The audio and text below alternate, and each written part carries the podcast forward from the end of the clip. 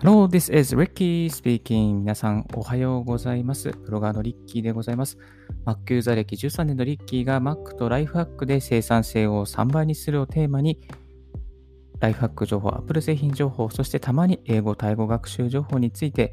アンカー、ヒマラヤ、スタンド FM、ノートなど12のプラットフォームに同時配信、リッキーの7分ライフハックラジオ、今日も始めていきたいと思います。2020年8月10日午前5時24分の東京からお送りしております。今日お送りしますのでですね、書評をお送りしたいと思います。えー本読みました、えー日本実業出版社から出ている簡単だけどすごく良くなる77のルール、デザイン力の基本、宇治智子さんが書かれた本です。これちょっと本書店でも平積みになっているお店もあるかと思うんですけど、手に取ってみたら結構あの大切な内容がいっぱい書かれていたので、その中から、あ、これは使えるなと思ったことをですね、まあこれ使えるなというか、あ、これ気づいてなかったなと思ったことをですね、いくつか抜粋して、紹介していきたいなと思います。まあデザインと聞いてですね、デザイナーの話でしょ、そんなの関係ないよとか、デザインでない、デザイナーでない人がこんなの見ても意味ないなと思うこともあるかもしれないですけど、結構これ、あのデザインっていろんな分野で大事だったりします。ウェブサイトとかプレゼンの資料とか、チラシとかポスターとか、ちょっと何気なく作るときに、こうセンスよく作るとですね、このお客さんが増えたりとか、利益が上がったりとか、あの人の受けが良くなってですね、仕事が増えたり、えーアクセスが増えたりします。いあのメリットが非常に多いですね。えーとですので、また、こう、素敵なプレゼンを作っているとですね、あ、じゃあこういうのをあのリッキーさん作ってくれませんかとかですね、まとめてくれ、グラフにまとめてくれませんかとか、仕事の依頼も非常に増えますので、いいこと尽くしですね。だからデザインと聞いて、あの、嫌悪感を出さずに、デザインちょっと、ちょっと勉強してみようかなっていう姿勢でですね、ちょっとこう、スライドのこういう部分、余白を作ってみたりとか変えたりすると非常にメリットが多いので、ぜひ手に取って見ていただきたいなと思います。で、今回の音声だけでお送りしているので、この音声でどれだけお送りできるかっていうのは非常にチャレンジングではあるんですけども、ちょっと、まあ、音声でも分かりやす、分かるかなと思われる、伝えやすいなと思うところをピックアップして、えー見たいとも思います。書店でぜひこのグラフとか写真を見ながら、あの、聞いていただけるとありがたいなと思います。はい。まず一つ目ですね、ちょっとぐさっと刺さったのが、この第一印象に二度目はないというフレーズですね。22ページなんですけれども、この人もブログも何もかもが同じですよね。印象悪かったらすぐ去ってしまいます。デザインを最初の出会いと考えましょうというメッセージがあります。商品のパッケージとか、ウェブサイトのトップページ、えツイッターのトップページ、こういうのも結構ですね、大事だったりしますね。ツイッターのトップページ、あの、プロフィールページ、適当な感じになっちゃってる方たまにいるんですけども、トップページこだわった方がいいかなと、身近なところでは思っちゃったりしますね。あの、あと LINE とかインスタの、えーアイコンですね。こういうの結構大事だなと思うところをちょっとこうこだわりきれてない方もいらっしゃるので、まあ自分も含めてだったんですけども、こだわっていいんじゃないかなと思いました。はい。次にですね、えっ、と、次は、え52ページ。この余白を活かすというところですね。えー余白をつけて、まあ、写真を撮ったり、余白をつけて資料を作ったりするということ。特にこの52ページでは余白をつけて写真を撮りましょうということですね、書かれています。まあ、写真を撮った時に結構いろんなものをですね、混ぜて撮ってしまうことってあると思うんですけど、それってあの何を伝えたいのかっていうことがブレてしまいます。で、この周囲に余計なものを入れないで写真を撮る。また、余計なものを入れてしまったとしたら、こうぼかすとか、そういうふうにですね、していくと、こう伝えたいものを的確に伝えることができると。で、このインスタ映え、この映えの基本は、ズバリ主役をいかに引き立てるかということです。円形と近形で作る、主体と余白で作る、主役を目立たせるという様々な方法があります。ちなみにこのフォーマルに見せたいときにも余白が重要。例えば結婚式の案内とか、投資家の事業計画書など、こういったところもですね、余白をあえて設けていくということが、これ余白ってなかなかこう難しい、チャレンジングな部分なんですけども、まあ、こうこういうちょっと本を見ながらです、あ、こういうふうに余白を作ろうとか、またブログのアイキャッチ画像もですね、ちょっとこういうふうにして余白を作って、プレゼンの資料もに入れる写真なんかも、ちょっとこう、余白ありの写真を選んで、そこの余白のところに少し文字を入れたりとか、なんかそういう工夫ができるんじゃないかなと思います。はい。次、えー、基本ですね。次、次、次、次。伏線入れたところ。はい。えー、74ページ。基本は明朝体とゴシック体ということですね。このビジネスシーンは見やすさ、読みやすさの点で、明朝体かゴシック体を使うというのが基本です。これは基本ですね。私もこれしてますけれども、たまにですね、やっぱりこう、遊び心で、まあ、ちょっとこう奇抜な文字とか、なんかこう手書き風のものとか入れたくなっちゃうんですけれども、まあそういうのはこう入れるのはあのやめましょうという話でした。で、この本の中にあるサンプルで表示されているゴシック体開き、平木の UD 角ゴシック F が結構かっこいいですね。しっくりしてて。まあ、この、この本の中にいろんなかっこいいフォント、まあ、この選び抜かれた、このですね、フォントがリストアップされていて、非常にいいですね。この76ページから77ページに書かれているフォントセレクションなんかも、ああ、このフォント使いたいなっていうフォントがいっぱい、まあ、かっこいいなってものがいっぱいあります。このフォント選びの10箇条なんかもですね、明朝体かゴシック体である、視認性に優れたデザインである。様々な場所シーンで使える。様々な太さがあり、文字の格納数も多い。開発元、販売元がしっかりしている。フォント専門誌、ポータルサイトなどで評価を受けているなどなど、このフォント選びの10箇条も非常に参考に、えー、なります。あと、最後の方にですね、まあ、使う書体は2つ、これ別の章なんですけど、使う書体は2つまでにしましょうって、2つ以上あるとちょっとこう、雑多な感じになって、迷子になってしまうのでっていうような、そんなことがあの書かれておりました。このフォントの一覧、すごくかっこいいですね。ぜひおすすめでございます。はい。えー、次、えー、高級感が出るフォントということですね。えー、セリフのフォントは高級感が出ますよっていうことが書かれていました。このゴゴディバとかですね、まあ、いろいろ、あのー、高級感のあるブランドがあると思うんですけども、そういうブランドのフォントはセリフのフォントをよく使ってますよということが紹介されて、えー、います。ええーと逆に、まあ、デザインの素材で高級感を出そうとしても、フォントのクオリティが低いと高級感は失われてしまいます。ですので、こう、高級感を出したいときにはクラシックなフォント、本当に長く使われているフォントを選んでいくといいですよっていう、これはあのブランディングとか、また何かこう、ポスター作るときとかですね、高級感出したいときはそういうふうにするといいんじゃないかなと思います。はい。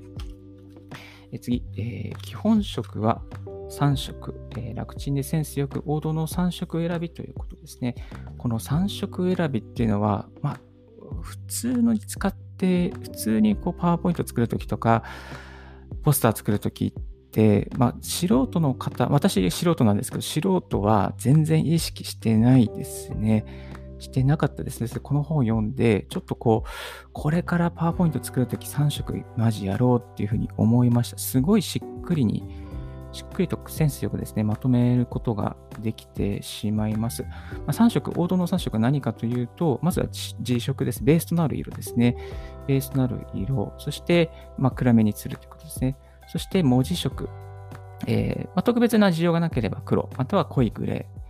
このちょっと濃いグレーにしたりすると、こう、ライトな軽い感じが印象があって読みやすかったりしますね。これたまに私好きで使ってます。そしてポイント色、まあ、差し色、アクセントカラーになると思うんですけど、例えばオレンジとか水色とか、まあ、ピンクとか、まあ、いろんな色があると思うんですけど、企業のブランディング、ブランドの色とかですね、そういう色をつけていくっていうことですね。あと、裏は、まあ、ちょっとした技で、えー、印象的なプレゼンを目指すために、このベースの色をユニークにしてもいいんじゃないかっていうことが書かれていました。例えばよく見てみると、Apple のキーノート、WWDC のキーノートスピーチとかですね、真っ黒、真っ黒な字色ですね、ベースの色に、えー、プレゼンをする、白の文字でプレゼンをするっていうのがあると思います。はい。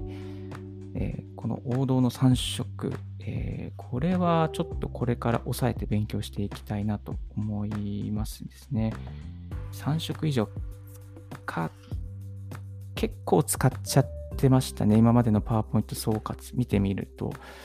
えー、このカラーパレットを作って、そして、えー、プレゼンを作っていくとか、資料を作っていく、ポスターを作って、これは大事だなと、改めて、まあ、改めてというか、これから本当にやっていこうと思いました。はい。次、えー、写真のコーナーですね。130ページ、親しみやすさを出す。えこう親しみやすさを感じる要因は明るさとコントラストの関係があります。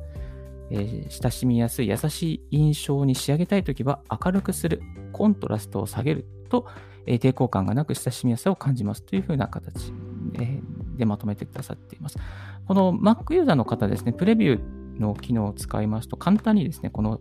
コントラストとか、あと明るさをですね、あの調整することができます。また、あの Mac のフォトですね、写真の機能もですね、使うと簡単にそういうふうに操作できますので、ちょっとこう印象を変えたいっていう時は、まあ、こう編集機能から、まあ、Windows でもいろいろ編集機能あると思うんですけども、写真のこうコントラストを変えて、いじってみるとか、明るさを変えてみる、またシャドウ、影を変えてみる。これはいいんじゃないかなと、えー、思います。はい。次ですね。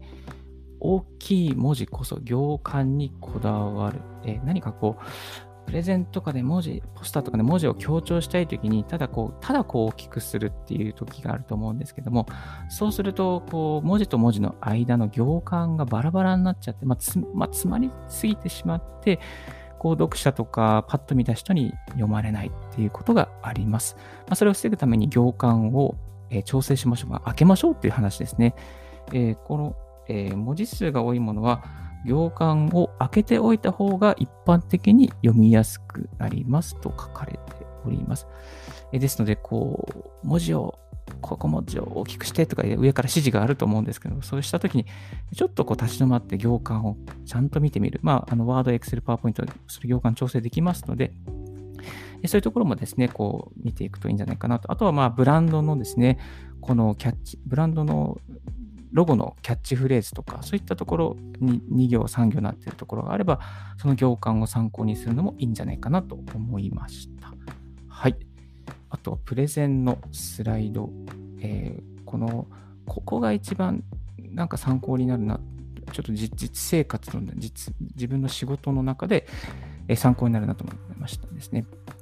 プレゼンのスライドに対してですね、1シート1トピックの原則ですね、詰め込みすぎないっていうことですね。1つのスライドには1つのメッセージを入れていく。1つのスライドに2つの内容を入れない。例えばグラフを2つ入れちゃうとかですね、2つの内容を、例えばプレゼンのページの1ページの中に左側に 1, つ、右側に1つとか、そういうふうにしちゃうとちょっとこうぼやけちゃいますね。そのプレ、一つのページに一つのメッセージにすると余白が生まれますね。余白が生まれることで、あの、こう、なんですかね、これが大事だよっていうことを伝えることが、えー、できますので、まあ、こう、あえて余白をつけるためにも、1シート1トピックのこの原則は忘れちゃいけないかなと思います。あと、えー、棒グラフに経線を入れないっていうことですね。まあ、棒グラフを作ったときに、このグラフですよって表すためにこう四角くグラフを囲うことができるんですけども、この囲う形線を入れちゃうとちょっとこう、うん、残念な感じになっちゃいますので、まあ、こう、そこはカットしていいかなと思いました。あと、マージン余白を使うとですね。このマージンの余白、あらかじめ設定しておくっていうことをお勧めされていらっしゃいました。あとは、ちょっとこれ私視点がなかったんですけど、プレゼンなどしたときに会場によってはですね、この前の方の席の人の頭が、えー、かぶさってしまって、スライドの下の方が見れないっていうことがあったりします。そういうのも配慮して、なるべく下の方は余白を置いておくっていうこともですね、こうありな、まあ、大切な配慮ではないかなと感じました。まあ、自分の中でそんな大勢の人の前でプレゼンスライド発表すること全然なかったので、ちょっとこういう視点は今までの自分になかったんですね。だからこうこういうところも変えていきたいなと思いました。あと、キースライドの作成ですね。キースライドの作成。これは、ちょっとこれから挑戦していきたいですね。WWDC とか、まあ、ビジュアルに訴えかけたいときに、こうドドンとですね、例えば Apple の新製品の発表だったら何億ダウンロードありましたとか、販売数がナンバーワン、Windows を超えてナンバーワンですとか、こう、グラフだけとか、文字だ、写真と文字だけでババンと伝えることがあると思うんですけれども、まあそういうこともですね、こう、できるんじゃないかなと思いました。はい。えー、それ、このキースライド1枚仕込んでおくだけで、スライドプレゼンの全体の印象が変わりますので、まあ、これからプレゼンをやっていこう。またちょっとこう、新商品の売り込みをしていこう。またこう、プロジェクトで何か新しいプロジェクトを立ち上げて概要を説明していこうという方、またスライド、えー、だけじゃなくて、ポスターを作りたい。ブランドのロゴを作りたい。えー、また、会社の資料ですね。ワードでもいいです。またパッケージとか、えー、またブックカバーですね。作りたいっていう時に、ちょっとこう、あの、あ、こういう部分注意しなきゃなっていうリストがですね、全体的にこう網羅されている、えそんな本になっているので、なんかこう、バイブルとしてデザイン、ちょっとこう、迷った時に、なんかこう、手元に置いておくと、あ、これ気をつけなきゃっていうのがですね、こう、パッとわかるような、そんな、あの、実践的な本です。難しい用語、全然出てこないので、あの、初心者の方にも非常に分かりやすい内容になっておりました。はい。ですので、この、えー、日本実業出版社から1500円で発売されております。こう改善例とともに分かりやすく解説されておりますので、ぜひ書店で手に取って見ていただければと思います。このラジオの方にもですね、リンクを貼っておきますので、どうぞよろしくお願いいたします。はい、今日はちょっと書評の紹介、本の紹介ということで、7分以上になってしまいまして、申し訳ございませんでした。また、明日もですね、このライフハックラジオをお送りしていきたいと思いますので、よろしくお願いいたします。リッキーブログ、ツイッターも毎日更新しております。リッキーさん、こういうことを紹介してください、教えてくださいというのがありましたら、ぜひご連絡いただきたいと思います。Thank you very much for tuning in Ricky's Radio on Podcast. This Ricky's Radio is brought to you by ブロガーのリッキーがお送りいたしました。Have a wonderful day. Bye.